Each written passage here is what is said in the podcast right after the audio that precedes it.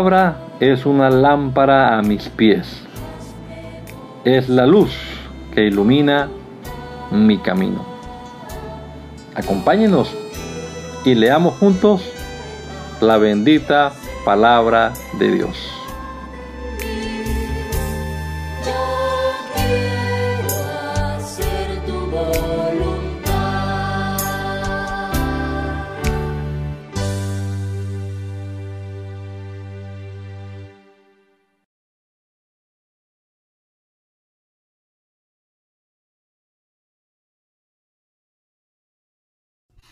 Gracias te damos, Señor Jesucristo, en esta hora por la oportunidad que nos das una vez más de iniciar nuestro día leyendo tu palabra, mi Dios. Gracias, Señor Jesús, por permitirnos este privilegio de leer tu palabra y esperamos, Dios, que a través de ella actúes en nuestra vida. Con tu Espíritu Santo, Señor Jesucristo, nos hagas comprenderla y Coloque esa sabiduría de lo alto, Señor, en nuestra vida para aplicarla debidamente. Te lo rogamos, Dios, en el nombre poderoso de Jesús. Amén. Amén. Estamos leyendo el profeta Ezequiel y vamos en el capítulo número 6. Ezequiel capítulo número 6 en la nueva traducción viviente. Dice la palabra del Señor. Nuevamente recibí un mensaje del Señor. Hijo de hombre, Ponte de cara a los montes de Israel y profetiza contra ellos. Proclama este mensaje de parte del Señor soberano contra los montes de Israel. Esto dice el Señor. Esto dice el Señor soberano a los montes y a las colinas y a los barrancos y a los valles. Estoy por provocar guerra contra ustedes y aplastaré sus santuarios paganos todos sus altares serán demolidos y sus lugares, lugares de culto quedarán destruidos. Mataré a la gente delante de sus ídolos, arrojaré los cadáveres de sus ídolos y delante de sus ídolos y desparramaré sus huesos alrededor de sus altares. Donde quiera que vivan habrá desolación y destruiré sus santuarios paganos. Sus altares serán demolidos, sus ídolos aplastados, sus lugares de culto derribados y todos los objetos religiosos que hayan hecho destruidos. El lugar quedará sembrado de cadáveres y sabrán que soy yo el Señor. Sin embargo, permitiré que algunos de mi pueblo escapen de la destrucción y esos pocos serán esparcidos entre las naciones del mundo. Luego cuando estén desterrados entre las naciones se acordarán de mí, reconocerán cuánto me duele la infidelidad de su corazón y la lujuria de sus ojos que anhelan a sus ídolos. Entonces al fin se odiarán a sí mismos por todos sus pecados detestables, sabrán que solo yo soy el Señor y que hablaba en serio cuando dije que traería esta calamidad sobre ellos. Esto dice el Señor soberano. Den palmadas y pataleen en señal de horror, griten por todos los pecados detestables que han cometido el pueblo de Israel. Ahora morirán por la gente, por la guerra, el hambre y la enfermedad. La enfermedad herirá de muerte a los que están desterrados en lugares lejanos. La guerra destruirá a quienes estén cerca y cualquiera que sobreviva morirá a causa del hambre. Entonces por fin desahogaré mi furia. En ellos sabrán que yo soy el Señor cuando sus muertos queden esparcidos en medio de sus ídolos y en torno a sus altares, sobre cada colina y montaña y debajo de todo árbol frondoso y cada árbol grande que da sombra, es decir, en los lugares donde ofrecían sacrificios a sus ídolos, los aplastaré y dejaré desoladas sus ciudades desde el desierto del sur hasta Ribla hasta Ribla en el norte, entonces sabrán que yo soy el Señor. Después recibí este mensaje del Señor, Hijo de hombre, esto dice el Señor soberano a Israel. Ya llegó el fin.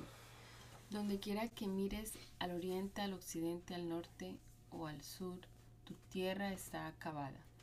No queda esperanza, porque desataré mi enojo contra ti Te llamaré a rendir cuentas de todos tus pecados detestables.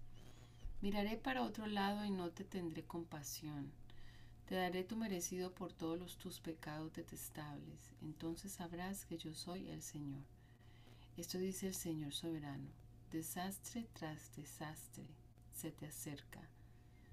El fin ha llegado, finalmente llegó. Te espera la condenación final. Oh pueblo de Israel, ya amanece el día de tu destrucción. Ha llegado la hora. Está cerca el día de dificultad.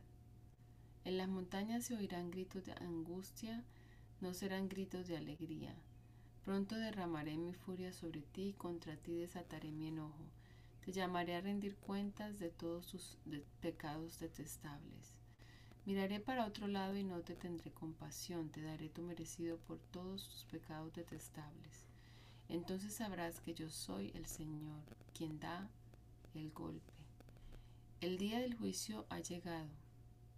Tu destrucción está a la puerta. La perversidad y la soberbia de la gente han florecido en pleno. La violencia de ellos se ha transformado en una vara que los azotará por su perversidad. Ninguno de esos orgullosos y perversos sobrevivirá. Toda su riqueza y prestigio se esfumará. Si ha, llegado, si ha llegado la hora, este es el día. Que los comerciantes no se alegren por las ofertas, ni los vendedores lamenten sus pérdidas, porque todos ellos caerán bajo mi enojo terrible. Aunque los mercaderes sobrevivan, jamás regresarán a sus negocios, pues lo que Dios ha dicho se aplica a todos sin excepción, no se cambiará. Ninguna persona que viva descarriada por el pecado se recuperará jamás. Suena la trompeta para movilizar el ejército de Israel, pero nadie presta atención porque me he enfurecido contra todos ellos. Fuera de la ciudad hay guerra y dentro de la ciudad enfermedades y hambre. Los que estén fuera de las murallas de la ciudad morirán al filo de las espadas enemigas. Los que estén dentro de la ciudad morirán de hambre y enfermedades. Los sobrevivientes que escapen hacia las montañas gemirán como palomas, sollozando por sus pecados. Sus manos colgarán sin fuerza, las rodillas les quedarán débiles como el agua. Se vestirán de tela áspera, el horror y la vergüenza los cubrirán. Se afeitarán la cabeza en señal de dolor y remordimiento. Arrojarán su dinero a la calle, lo tirarán como si fuera basura. Ni su, ni su oro ni su plata los salvará cuando llegue ese día del enojo del Señor. No los saciarán ni los alimentarán, porque su avaricia solo los hace tropezar. Estaban orgullosos de sus hermosas joyas, y con ellas hicieron ídolos detestables e imágenes repugnantes. Por lo tanto, haré que todas sus riquezas les resulten asquerosas. Se les dará, se las daré a los extranjeros como botín a las naciones más perversas, y ellas las profanarán. Apartaré mis ojos de ellos cuando estos ladrones invadan y profanen mi preciosa tierra. Prepara cadenas para mi pueblo, porque la tierra está ensangrentada por crímenes terribles. Jerusalén está llena de violencia. Traeré a las naciones más despiadadas para que se apoderen de sus casas. Derrumbaré sus orgullosas fortalezas y haré que se profanen sus santuarios. El terror y el temblor se apoderarán de mi pueblo. Buscarán paz, pero no la encontrarán. Habrá calamidad tras calamidad. Un rumor seguirá a otro rumor. En vano buscarán una visión de los profetas. No recibirán enseñanza de los sacerdotes ni consejo de los líderes. El rey y el príncipe quedarán indefensos, sollozando de desesperación, y las manos de la gente temblarán de miedo. Los haré pasar por las mismas, por la misma maldad que ellos causaron a otros, y recibirán el castigo que tanto merecen. Entonces sabrán que yo soy el Señor. Después, el 17 de septiembre, durante el sexto año de cautividad del rey Joaquín, mientras los líderes de Judá estaban en mi casa, el Señor soberano puso su mano sobre mí. Vi una figura con apariencia de hombre, de lo que parecía ser su cintura para abajo, parecía una llama encendida. De la cintura para arriba tenía aspecto de ámbar reluciente. Extendió algo que parecía ser una mano y me tomó del cuello. Luego el Espíritu me elevó al cielo y me transportó a Jerusalén en una visión que procedía de Dios. Me llevó a la puerta norte del atrio interior del templo donde hay un ídolo grande que ha provocado los celos del Señor. De pronto estaba allí la gloria del Dios de Israel tal como yo lo había visto antes en el valle. Entonces el Señor me dijo, Hijo de hombre, mira hacia el norte. Así que miré hacia el norte y junto a la entrada de la puerta que está cerca del altar estaba el ídolo que tanto había provocado los celos del Señor. Hijo de hombre me dijo, ¿ves lo que hacen? ¿Ves los pecados detestables que cometen los israelitas para sacarme de mi templo? Pero ven y verás pecados aún más detestables que esto. Luego me llevó a la puerta del atrio del templo donde pude ver un hueco en el muro. Me dijo, ahora, hijo de hombre, cava en el muro. Entonces cavé en el muro y hallé una entrada escondida. Entra, me dijo, y mira los pecados perversos y detestables que cometen ahí. Entonces entré y vi las paredes cubiertas con grabadas, cubiertas con grabadas de toda clase de reptiles y criaturas detestables. También vi los diversos ídolos a los que rendía culto el pueblo de Israel. Allí había de pie sentadas 70 líderes de Israel y en el centro estaba Hasanía, hijo de Safán todos tenían en la mano un recipiente para quemar incienso y de cada recipiente se elevaba una nube de incienso por encima de sus cabezas. Entonces el Señor me dijo, Hijo de hombre, ¿has visto lo que los líderes de Israel hacen con sus ídolos en los rincones oscuros? Dicen, el Señor no nos ve, Él ha abandonado esta tierra, nuestra tierra. Entonces el Señor agregó, Ven y te mostraré pecados aún más detestables que estos. Así que me llevó a la puerta norte del templo del Señor. Allí estaban sentadas algunas mujeres sollozando por el dios Tamuz. ¿Has visto esto? Me preguntó. Pero te mostraré pecados aún más detestables. Entonces me llevó al atrio interior del templo del Señor. En la entrada del santuario entre la antesala y el altar de bronce había unos 25 hombres de espaldas al santuario del Señor. Estaban inclinados hacia el oriente, rindiendo culto al sol. ¿Ves esto, hijo de hombre? me preguntó. ¿No le importa nada al pueblo de Judá cometer estos pecados detestables con los cuales llevan a la nación a la violencia y se burlan de mí y provocan mi enojo? Por tanto, responderé con furia. No les tendré compasión y les perdonaré la vida y por más que clamen por misericordia, no los escucharé. Entonces el Señor dijo con voz de trueno, traigan a los hombres designados para castigar la ciudad. Díganles que vengan con sus armas. Pronto entraron seis hombres por la puerta superior que da al norte y cada uno llevaba un arma mortal en la mano. Con ellos había un hombre vestido de lino que llevaba un estuche de escriba en la cintura. Todos se dirigieron al atrio del templo y se pusieron de pie junto al altar de bronce. Entonces la gloria del Dios de Israel se elevó de entre los querubines donde había reposado y se movió hacia la entrada del templo.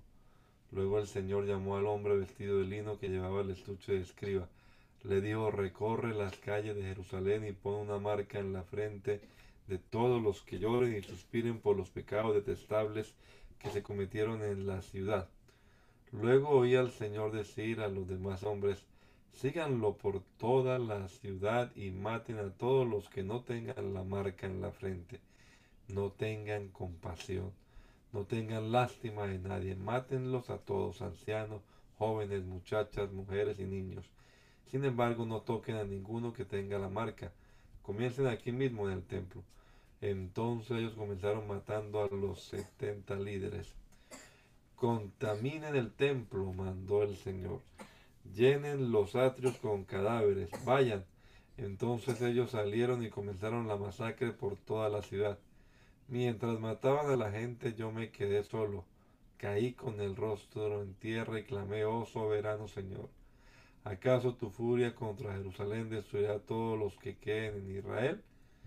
Me contestó, los pecados del pueblo de Israel y Judá son muy, pero muy grandes. La tierra está llena de homicidios. La ciudad está colmada de injusticia. Ellos dicen, el Señor no lo ve. El Señor ha abandonado esta tierra. Por eso no les perdonaré la vida ni tendré compasión. Les daré todo su, su merecido por lo que han hecho.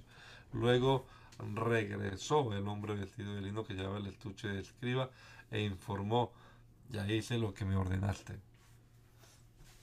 En mi visión vi que por encima de la superficie de cristal que estaba sobre las cabezas de los querubines había algo que parecía un trono de lápiz las de lápiz las de lápiz las. Un trono de lápiz lazuli lápiz entonces el Señor le habló al hombre vestido de lino y le dijo, métete entre las ruedas que giran debajo de los querubines, toma un puñado de carbones encendidos y espárcelos sobre la ciudad.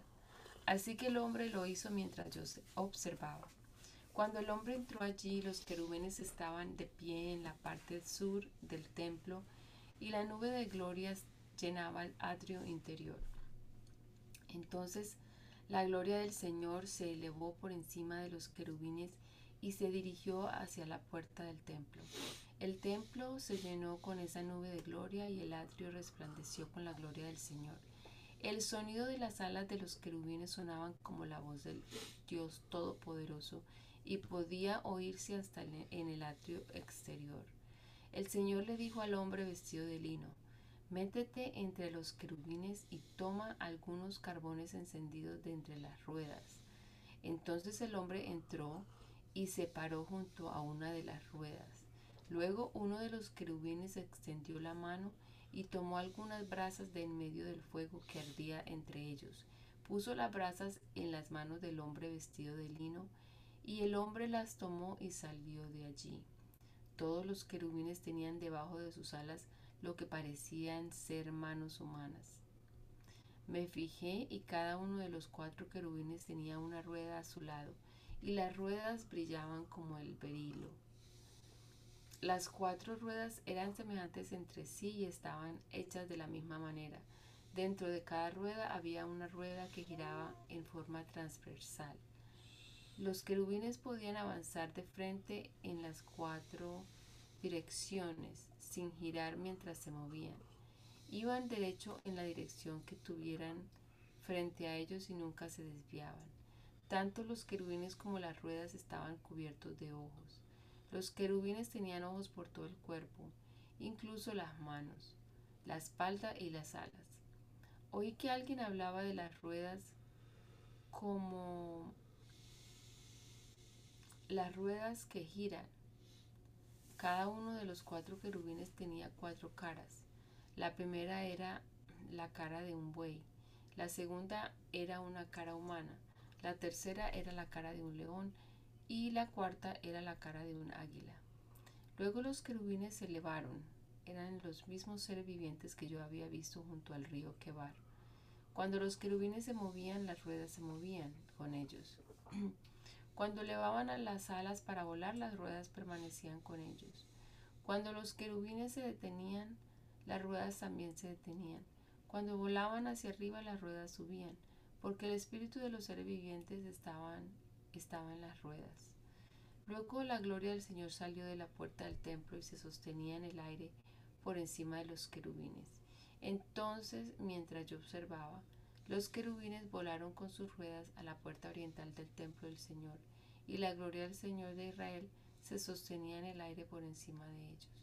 Eran los mismos seres vivientes que yo había visto debajo del Dios de Israel cuando me encontraba junto al río Kebar.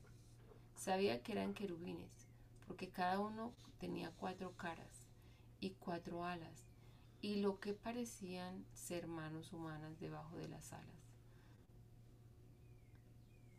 Además, sus caras eran como las caras de los seres que yo había visto junto al Kebar y se movían de frente y, y hacia adelante, tal como los otros. Luego el Espíritu me levantó y me llevó a la entrada oriental del templo del Señor, donde vi a 25 hombres prominentes de la ciudad. Entre ellos estaban Hazanías, hijo de Azul, y Pelatías, hijo de Benaía, quienes eran líderes del pueblo. El Espíritu me dijo, Hijo de hombre, estos son los hombres que piensan hacer maldades y dan consejos perversos en esta ciudad. Le dicen al pueblo, ¿acaso no es un buen momento para construir casa? Esta ciudad es como una olla de hierro. Aquí dentro estamos a salvo como la carne en la olla. Por lo tanto, hijo de hombre, profetiza contra ellos en forma clara y a viva voz. Entonces vino sobre mí el Espíritu del Señor y me ordenó que dijera, esto dice el Señor a los habitantes de Israel. Yo sé lo que ustedes hablan porque conozco cada pensamiento que les viene a la mente. Ustedes asesinaron a muchos en esta ciudad y llenaron las calles con cadáveres. Por lo tanto, esto dice el Señor soberano. Es cierto que esta ciudad es una olla de hierro pero los trozos de carne son las víctimas de la injusticia de ustedes. En cuanto a ustedes, pronto los sacaré a rastras de esta olla. Les haré caer la espada de la guerra que tanto teme, dice el Señor soberano. Los expulsaré de Jerusalén y los entregaré a extranjeros que ejecutarán mis castigos contra ustedes. Serán masacrados hasta las fronteras de Israel. Ejecutaré juicio contra ustedes y sabrán que yo soy el Señor. No, esta ciudad no será una olla de hierro para usted, ni estarán a salvo como la carne dentro de ella. Los juzgaré incluso hasta las fronteras de Israel y sabrán que yo soy el Señor, pues se negaron a obedecer mis decretos y ordenanzas. En cambio, han imitado, han imitado las costumbres de las naciones que lo rodean. Mientras yo aún profetizaba, murió de repente Pelatías, hijo de Benaía. Entonces caí rostro en tierra y clamé, oh Señor soberano, ¿vas a matar a todos en Israel?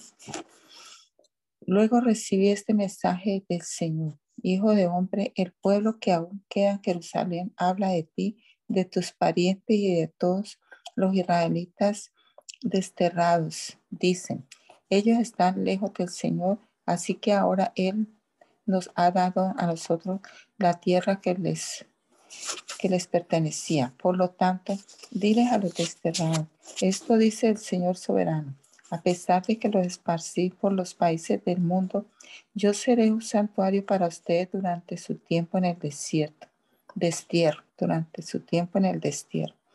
Yo, el Señor soberano, los reuniré de entre las naciones a donde fueron esparcidos y les daré una vez más el territorio de Israel. Cuando los israelitas regresen a su patria, quitarán todo rastro de sus imágenes repugnantes y sus ídolos detestables. Les daré integridad de corazón y pondré un espíritu nuevo dentro de ellos. Les quitaré su terco corazón de piedra y les daré un corazón tierno y receptivo para que obedezcan mis decretos y ordenanzas entonces verdaderamente será mi pueblo y yo seré su Dios. Sin embargo, a todos los que añoren las imágenes repugnantes y los ídolos detestables, les daré su merecido por sus pecados. Yo, el Señor soberano, he hablado. Luego los querubines desplegaron las alas y se elevaron por el aire con las ruedas junto a ellos y la gloria de Dios de Israel se sostenía en el aire por encima de ellos. Entonces la gloria del Señor se elevó de la ciudad y se detuvo sobre la montaña que está al oriente. Después el Espíritu de Dios me llevó de regreso a Babilonia, al pueblo desterrado. Así terminó la visión de mi visita a Jerusalén. Entonces le relaté a los desterrados todo lo que el Señor me había mostrado. Nuevamente recibí un mensaje del Señor. Hijo de hombre, tú vives entre rebeldes que tienen ojos pero se niegan a ver, tienen oídos pero oídos pero se niegan a oír, porque son un pueblo rebelde. De modo que ahora, hijo de hombre, haz como si te enviaran al destierro. Prepara tu equipaje con pocas pertenencias que podrían llevarse a un desterrado, llevar, llevarse un desterrado, y sal de tu casa para ir a otro lugar hazlo a la vista de todos para que te vean, pues quizás presten atención a eso por muy rebeldes que sean. Saca tu equipaje en pleno día para que te vean. Luego por la tarde, mientras aún estén mirándote, sal de tu casa como lo hacen los cautivos cuando inician una larga marcha a tierras lejanas. Cava un hueco en la muralla a la vista de todos y sal por ese hueco. Mientras todos observan, carga el equipaje sobre los hombros y aléjate caminando en la oscuridad de la noche cúbrete el rostro para que no puedas ver la tierra que dejas atrás. Pues yo he hecho de ti una señal para el pueblo de Israel. Por lo tanto hice lo que se me ordenó. A plena luz del día saqué mi equipaje lleno de cosas que llevaría al destierro.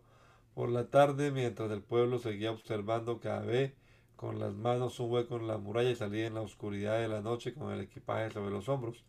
A la mañana siguiente recibí ese mensaje del Señor. Hijo de hombre, esos rebeldes del pueblo de Israel te han preguntado qué significa todo lo que hace. Diles, esto dice el Señor soberano. Estas acciones contienen un mensaje para el rey Sedequías en Jerusalén y para todo el pueblo de Israel. Explica entonces que tus acciones son una señal para mostrar lo que pronto le sucederá a ellos pues serán llevados cautivos al destierro. Hasta Sedequías se irá de Jerusalén de noche por un hueco en la muralla cargando solo lo que pueda llevar consigo. Se cubrirá el rostro y sus ojos no verán la tierra que deja atrás. Luego lanzaré mi red sobre él y lo capturaré con mi trampa, lo llevaré a Babilonia, el territorio de los babilonios, aunque él nunca lo verá y allí morirá. Esparciré a los cuatro vientos a sus siervos y guerreros y mandaré la espada tras ellos. Entonces, cuando los disperse entre las naciones, sabrán que yo soy el Señor. No obstante, algunos los libraré de morir en la guerra o por enfermedades o de hambre, para que confiesen sus pecados detestables a sus captores. Entonces sabrán que yo soy el Señor. Luego recibí ese mensaje del Señor, Hijo de hombre, estremécete al comer al comer tu alimento. Tiembla de miedo al beber tu agua. Dile al pueblo, esto dice el Señor soberano acerca de los que viven en Israel y Jerusalén. Con temblor comerán su alimento y con desesperación beberán su agua, porque la tierra quedará arrasada a causa de la violencia de sus habitantes. Las ciudades serán destruidas y los campos hechos desiertos. Entonces ustedes sabrán que yo soy el Señor. Nuevamente recibí un mensaje del Señor, Hijo de hombre, has oído de ese proverbio que citan en Israel. El tiempo pasa y las profecías quedan en nada. Dile al pueblo esto, dice el Señor soberano. Pondré fin a ese proverbio y pronto dejarán de citarlo. Ahora dales este nuevo proverbio en reemplazo del otro. Ha llegado la hora de que se cumplan todas las profecías. Ya no habrá más visiones falsas ni predicciones aduladoras en Jerusalén, pues yo soy el Señor si, lo, si yo lo digo, sucederá. Ya no habrá más demora para ustedes, rebeldes de Israel. Cumpliré mi amenaza de destrucción durante los años de su vida. Yo soy el Señor, soberano, y hablado. Luego recibí ese mensaje del Señor, Hijo de Hombre. Los israelitas andan diciendo, Él habla de un futuro lejano. Sus visiones no se cumplirán por muchísimo tiempo. Por lo tanto, diles, esto dice el Señor soberano, se acabó la demora, ya mismo cumpliré todas mis amenazas Yo, el Señor soberano, he hablado. Después recibí este mensaje del Señor. Hijo de hombre, profetiza contra los falsos profetas de Israel que inventan sus propias profecías. Diles, escuchen la palabra del Señor. Esto dice el Señor soberano. ¿Qué aflicción les espera a los falsos profetas que siguen su propia imaginación y no han visto absolutamente nada? Oh pueblo de Israel, estos profetas tuyos son como chacales que escarban en las ruinas. No han hecho nada para reparar las grietas de las murallas que rodean la nación. No la han ayudado a mantenerse firme en la batalla del día del, el día del Señor. En cambio, han mentido y han hecho predicciones falsas. Dicen, este mensaje es del Señor, aunque el Señor nunca los envió. Y todavía esperan que el Señor cumpla las profecías de ellos. ¿No son acaso totalmente falsas sus visiones si ustedes afirman, este mensaje es del Señor, cuando yo ni siquiera les he hablado? Por lo tanto, esto dice el Señor soberano, lo que ustedes afirman es falso y sus visiones son mentiras mentira. Por eso yo me pondré en contra de ustedes, dice el Señor soberano. Alzaré mi puño contra todos los profetas que tengan visiones falsas y hagan predicciones mentirosas y serán expulsados de la comunidad de Israel. Tacharé sus nombres de los registros de Israel y jamás volverán a pisar su propia tierra. Entonces ustedes sabrán que yo soy el Señor soberano. Esto ocurrirá porque estos profetas malvados engañan a mi pueblo cuando dicen, todo está en paz, pero en realidad no hay paz en absoluto. Es como si el pueblo hubiera construido un muro frágil y estos profetas pretenden reforzarlo cubriéndolo con cal. Diles a esos que pintan con cal que pronto se les derrumbará el muro. Una lluvia torrencial debilitará sus cimientos Fuertes tormentas de granizo y vientos impetuosos lo demolerán. Entonces, cuando caiga el muro, la gente exclamará, ¿qué pasó con la cal que pusieron ustedes? Por lo tanto, esto dice el Señor soberano, arrasaré su muro blanqueado con una tormenta de indignación, una gran inundación de enojo y una granizada de furia. Derribaré su muro hasta los cimientos y cuando caiga los aplastará a ustedes. Entonces sabrán que yo soy el Señor. Por fin se saciarán, se saciará, mi enojo contra el muro y quienes lo blanquearon con cal. Luego les diré a ustedes, ya desaparecieron el muro y quienes lo blanquearon con cal. Eran los profetas mentirosos que afirmaban que la paz llegaría a Jerusalén cuando no había paz. Yo, el Señor soberano, he hablado. Ahora, hijo de hombre, denuncia a las mujeres que profetizan según su propia imaginación. Esto dice el Señor soberano. ¿Qué aflicción les espera a ustedes? Mujeres que atrapan el alma de mi pueblo, tanto de los jóvenes como de los mayores. Les atan amuletos mágicos en las muñecas y les dan velos mágicos para la cabeza. ¿Acaso piensan que pueden atrapar a estos sin provocar su propia destrucción? Ustedes me deshonran delante de mi pueblo por unos puñados de cebada o un trozo de pan, al mentirle a mi pueblo que disfruta de las mentiras. Ustedes matan a quienes no deben morir y prometen vida a quienes no deben vivir.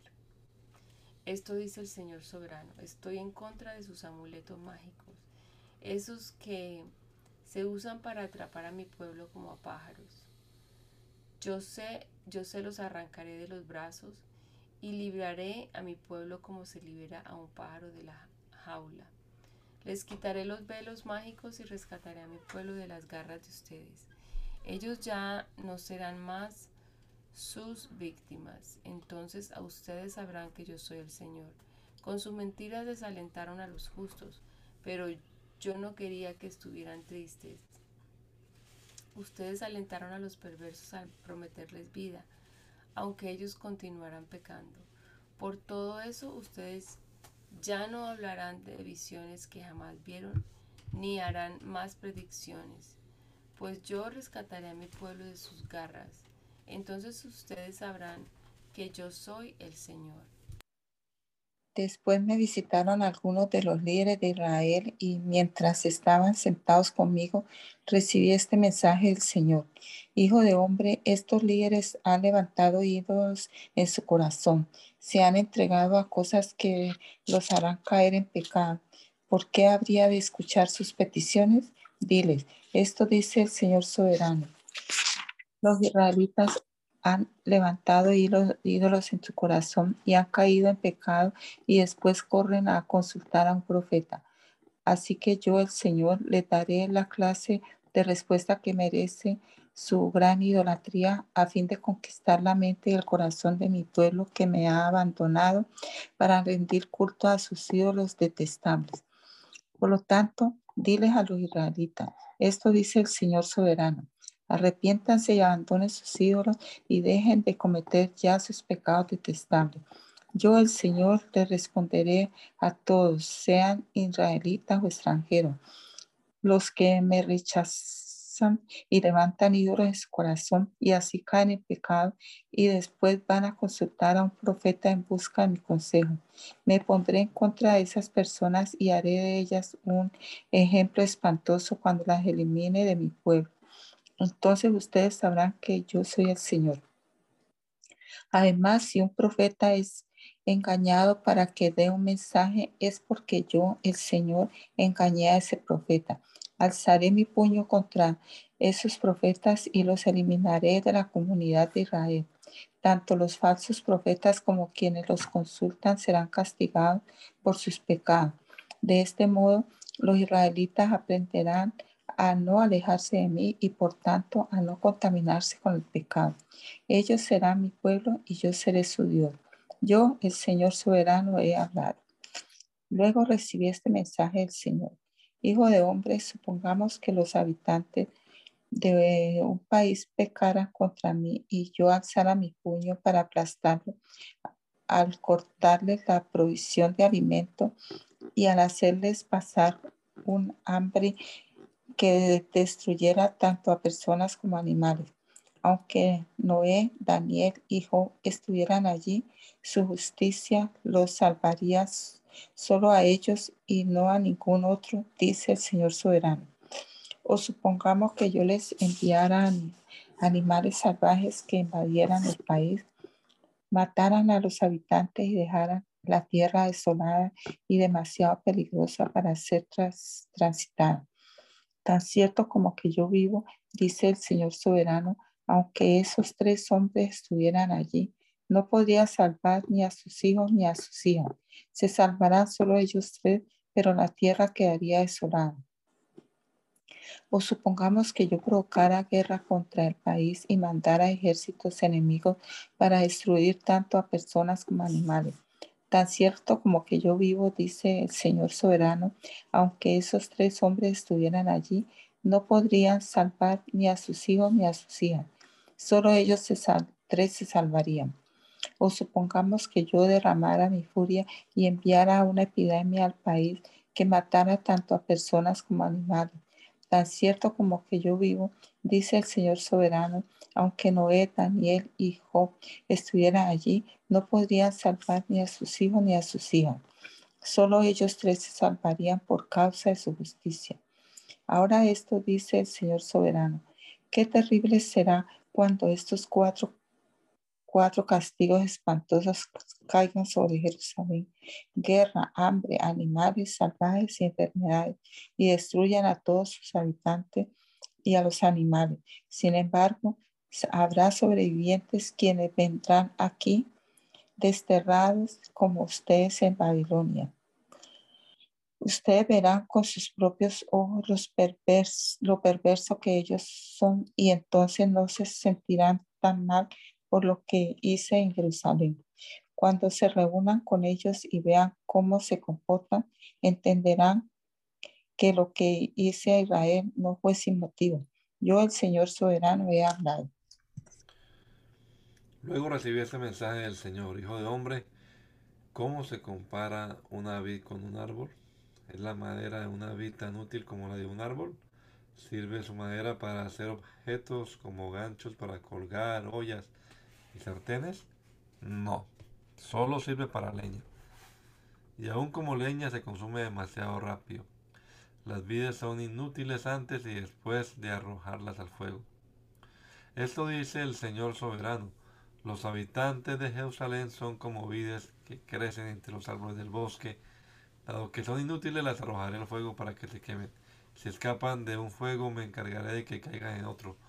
Cuando me pongan en su contra, ustedes sabrán que yo soy el Señor. Haré que el país quede desolado porque mi pueblo me ha sido infiel. Yo, el Señor soberano, he hablado. Después recibí otro mensaje del Señor, Hijo de hombre, enfrenta a Jerusalén con sus pecados detestables. Dale este mensaje de parte del Señor soberano. No eres más que una canela, perdón, no eres más que una cananea. Tu padre era amorreo y tu madre hitita. El día en que naciste nadie se preocupó por ti, no te cortaron el cordón umbilical, ni te lavaron, ni te frotaron con sal, ni te envolvieron en pañales. Nadie puso el más mínimo interés en ti. Nadie tuvo compasión de ti ni te cuidó. El día de tu nacimiento no fuiste deseada. Te arrojaron en el campo y te abandonaron para que murieras. Sin embargo, llegué yo y te vi ahí pataleando, indefensa en tu propia sangre. Mientras estabas allí tirada, dije, vive, y te ayudé a florecer como una planta del campo. Creciste y te convertiste en una joya preciosa. Te crecieron los pechos y te salió el vello, pero seguías desnuda. Cuando volví a pasar vi que ya tenías edad para el amor. Entonces te envolví con mi manto para cubrir tu desnudez y te pronuncié mis votos patrimoniales. Hice un pacto contigo, dice el Señor soberano, y pasaste a ser mía. Luego te bañé, te limpié la sangre y te froté la piel con aceites fragantes. Te vestí con ropas costosas de lino fino y de seda con bordados hermosos y te calcé con sandalias de cuero de cabra de la mejor calidad. Te di joyas preciosas, pulseras y hermosos collares, un anillo para la nariz, aretes para las orejas y una hermosa corona para la cabeza. Así quedaste adornada con oro y plata. Tus ropas eran de lino fino con bordados hermosos. Comiste los mejores alimentos, harina selecta, miel y aceite de oliva. Y te pusiste más hermosa que nunca, parecías una reina, y lo eras.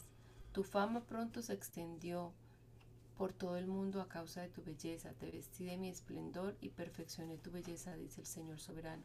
Pero pensaste que eras dueña de tu fama y, tu belleza. Entonces te entregaste como prostituta a todo hombre que pasaba. Tu belleza estaba a la disposición del que la pidiera.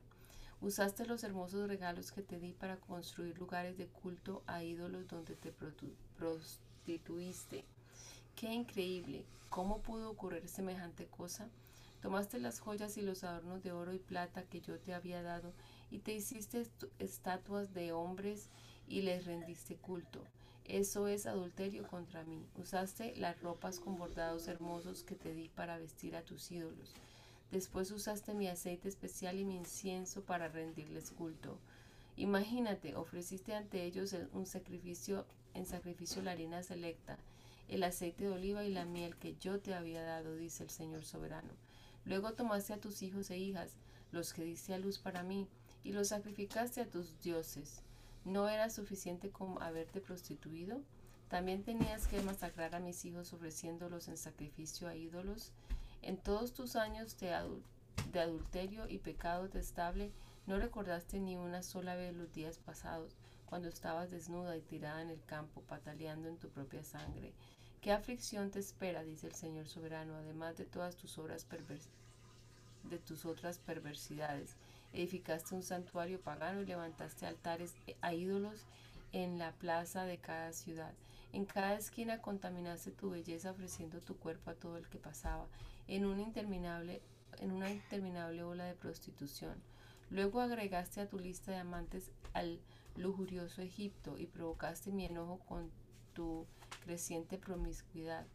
Por eso te golpeé con mi puño y reduje tu territorio.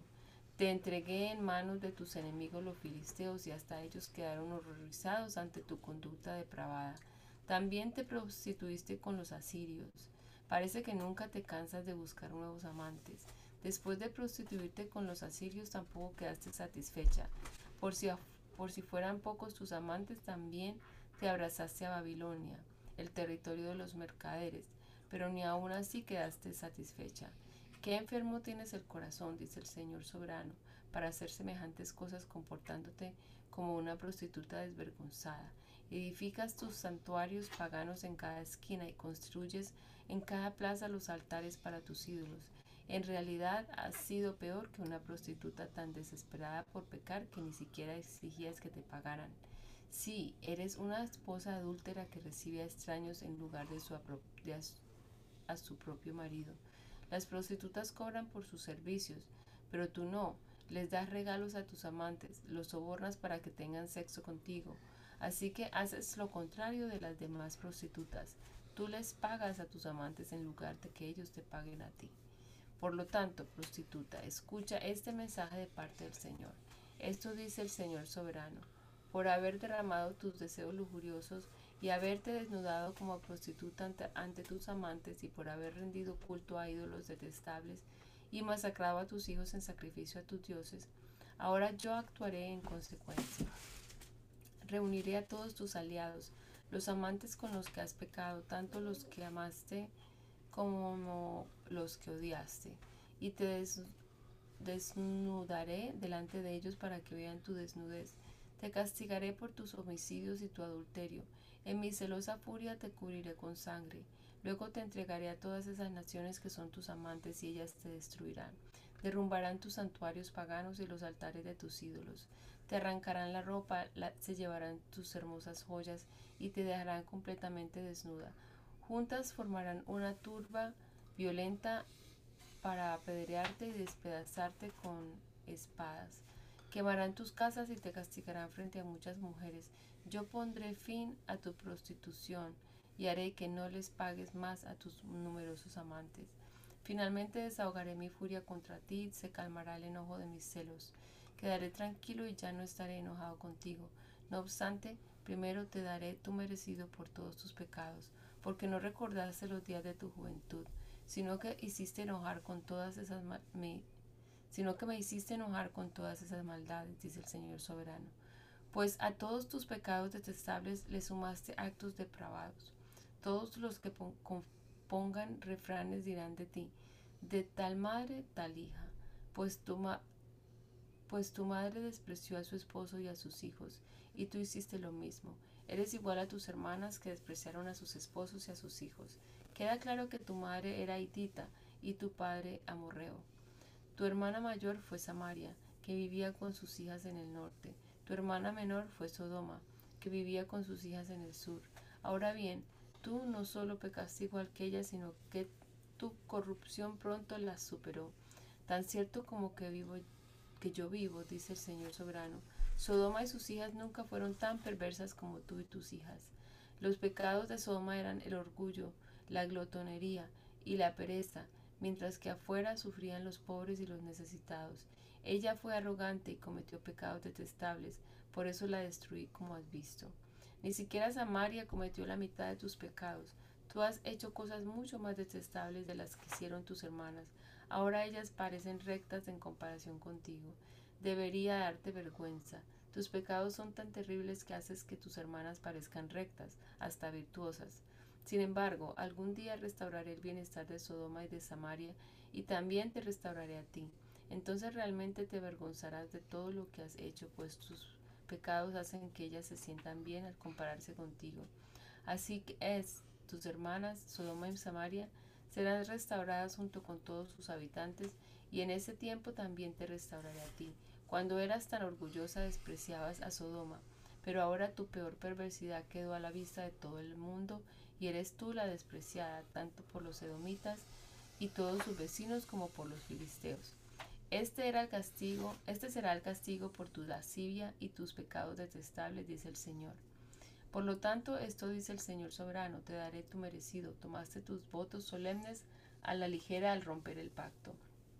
Sin embargo, recordaré el pacto que hice contigo cuando eras joven y estableceré contigo un pacto eterno. Entonces recordarás con vergüenza todo el mal que hiciste. Haré que tus hermanas Samaria y Sodoma sean hijas tuyas, aunque no formen parte de nuestro pacto. Reafirmaré mi pacto contigo y sabrás que yo soy el Señor.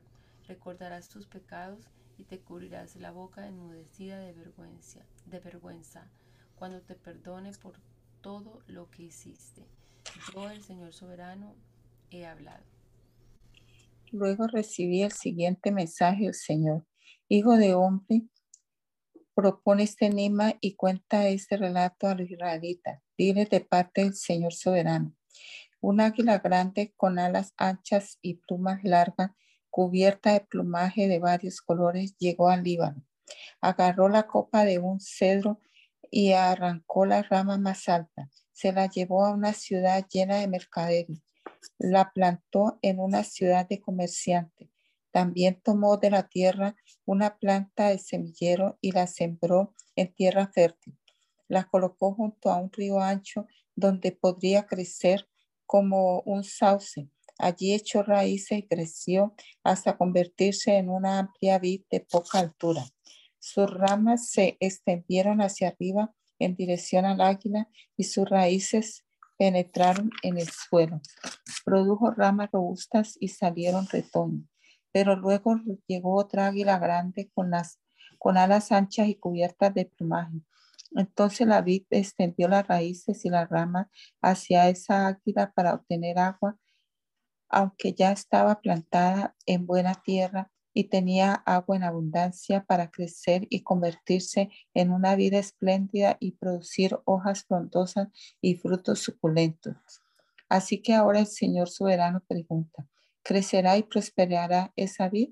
No, yo la arrancaré de raíz, cortaré sus frutos y dejaré que se le sequen y marchiten las hojas. La arrancaré fácilmente sin necesidad de un brazo fuerte ni de un gran ejército. Pero cuando la vid sea trasplantada, ¿volverá a florecer? No, se secará cuando el viento del oriente sople contra ella. Morirá en la misma tierra fértil donde había crecido también. Luego recibe este mensaje del Señor. Diles a esos rebeldes de Israel. ¿No entienden lo que significa este enigma de las águilas? El rey de Babilonia vino a Jerusalén y se llevó al rey y a los príncipes de Babilonia.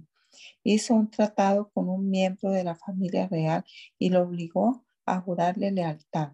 También desterró a los líderes más influyentes de Israel para que Israel no se fortaleciera nuevamente y se rebelara. Solo si cumplía su, tratado con Babilonia podría Israel sobrevivir. Sin embargo, este israelita de la familia real se rebeló contra Babilonia y envió embajadores a Egipto para solicitar un gran ejército con muchos caballos. ¿Acaso podrá Israel dejar de cumplir los tratados que hizo a juramento sin que haya consecuencia? No, porque tan cierto como que yo vivo, dice el Señor soberano, el rey de Israel morirá en Babilonia, el territorio del rey que los puso en el trono y con quien hizo un tratado que despreció y no cumplió ni el faraón con su poderoso ejército podrá ayudar a Israel cuando el rey de Babilonia vuelva a sitiar a Jerusalén y mate a mucha gente. Pues el rey de Israel despreció el tratado y no lo cumplió aún después de jurar que lo haría, así que no escapará. Entonces esto dice el Señor soberano, tan cierto como que yo vivo, lo castigaré por no cumplir mi pacto y por despreciar el juramento solemne que hizo en mi nombre. Arrojaré mi red sobre él y lo capturaré en mi trampa. Lo llevaré a Babilonia y lo buscaré por haberme traicionado. Todos sus mejores guerreros morirán en batalla y los que sobrevivan serán esparcidos, a los cuatro vientos. Entonces ustedes sabrán que yo, el Señor, he hablado. Esto dice el Señor soberano. Tomaré una rama de la copa de un cedro alto y la plantaré sobre la cumbre de la montaña más alta de Israel. Se convertirá en un cedro majestuoso, extenderá sus ramas y producirá semillas. Toda clase de aves anidarán en él y encontrarán refugio a la sombra de su rama. Todos los árboles sabrán que soy yo, el Señor, quien tala el árbol alto y hace crecer alto el árbol pequeño. Soy yo quien hace secar el árbol verde y le da vida al árbol seco. Yo, el Señor, he hablado y cumpliré lo que he dicho. Luego recibí otro mensaje del Señor. ¿Por qué citan ustedes ese proverbio acerca de la tierra de Israel que dice, los padres comieron uvas agrias, pero la boca de sus hijos se frunce por el sabor? Tan cierto como que yo vivo, dice el Señor soberano, que dejarán de citar ese proverbio en Israel, pues todos los seres humanos son míos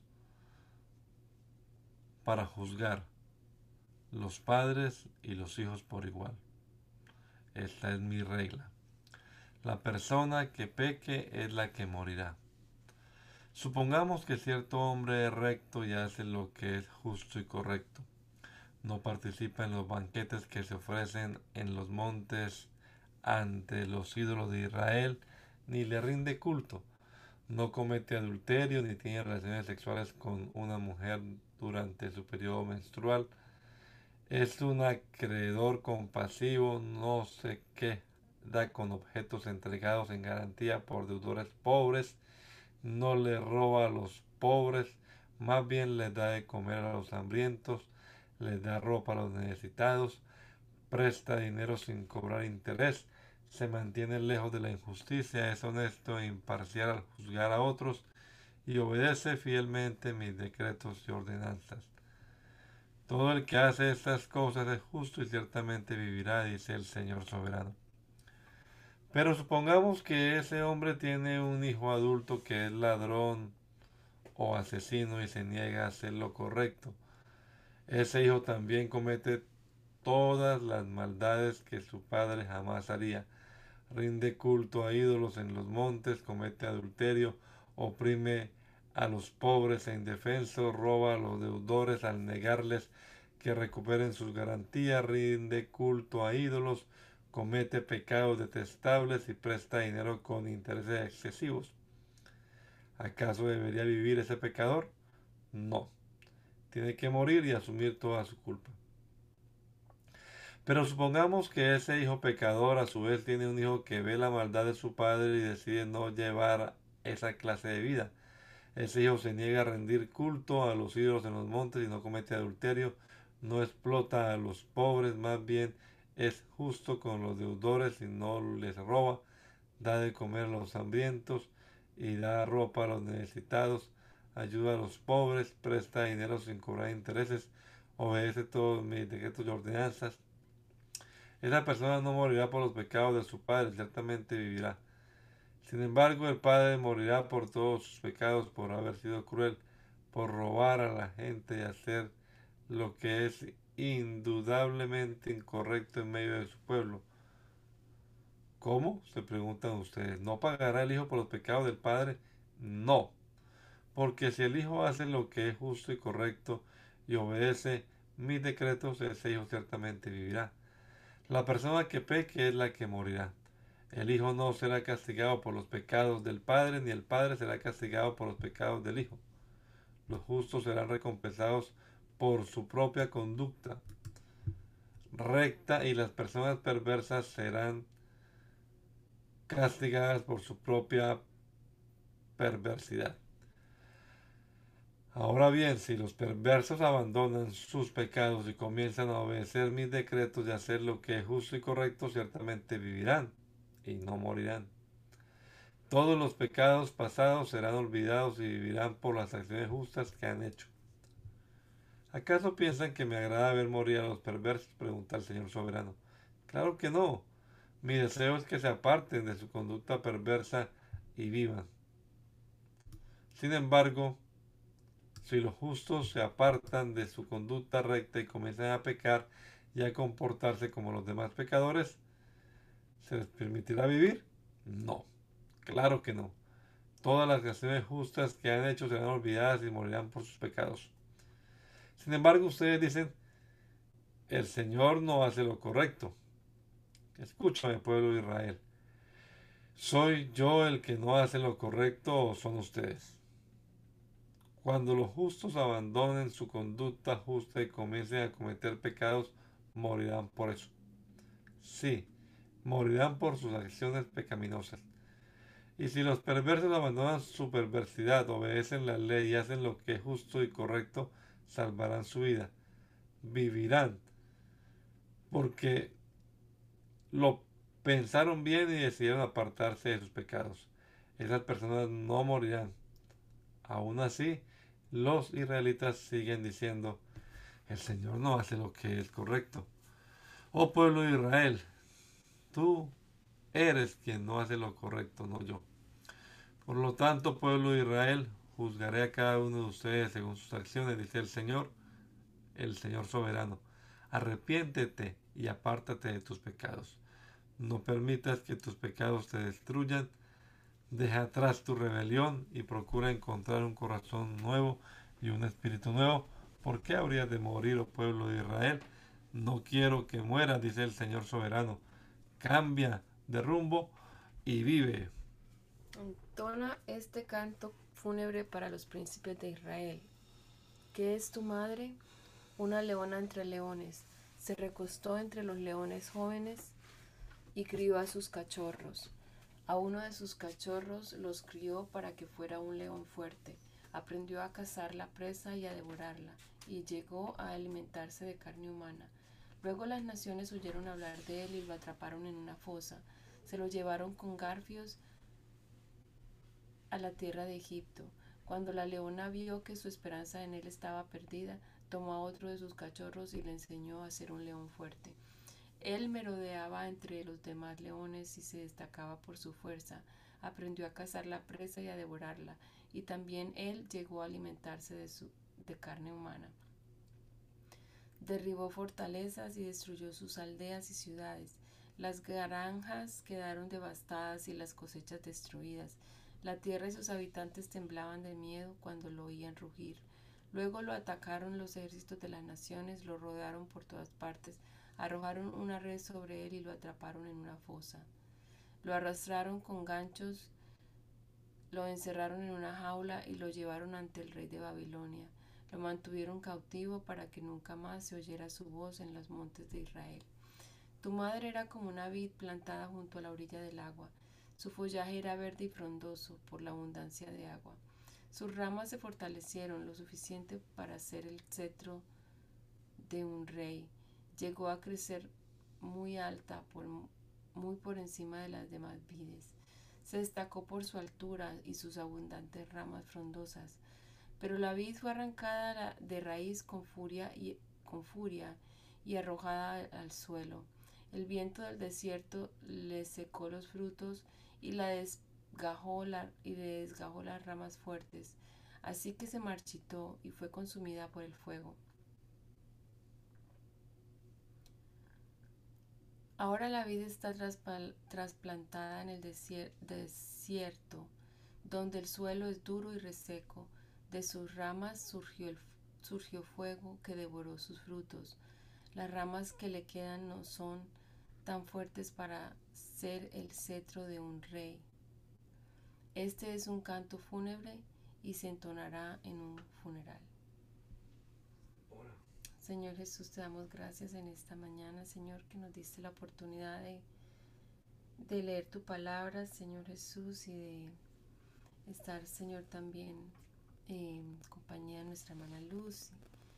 También, Señor Jesús, gracias por la oportunidad que nos diste de leerla y de aprender de ella, Señor, lo que tienes para nosotros en este tiempo. Te pedimos bendición para todos nosotros, Señor, que nuestro día también podamos honrarte, Señor, con nuestras acciones, con todo lo que hagamos, Señor. Danos eh, tu guía, Señor Jesús, en este día, te pedimos y que podamos darte la gloria y la honra solo a ti como tú mereces. Gracias te damos, Señor Jesús, y bendícenos en este día. En tu nombre, Jesús. Amén.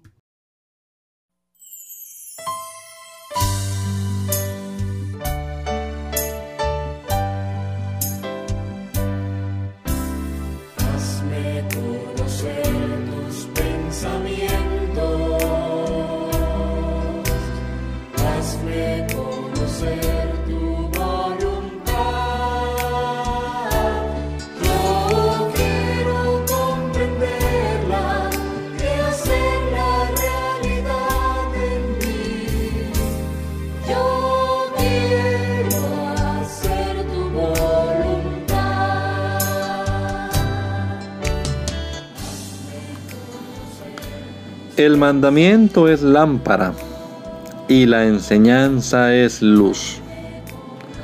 Y las reprensiones son el camino de la vida. Espero que esta lectura de la palabra de Dios haya sido de edificación para su vida y la de su familia. Gracia y paz.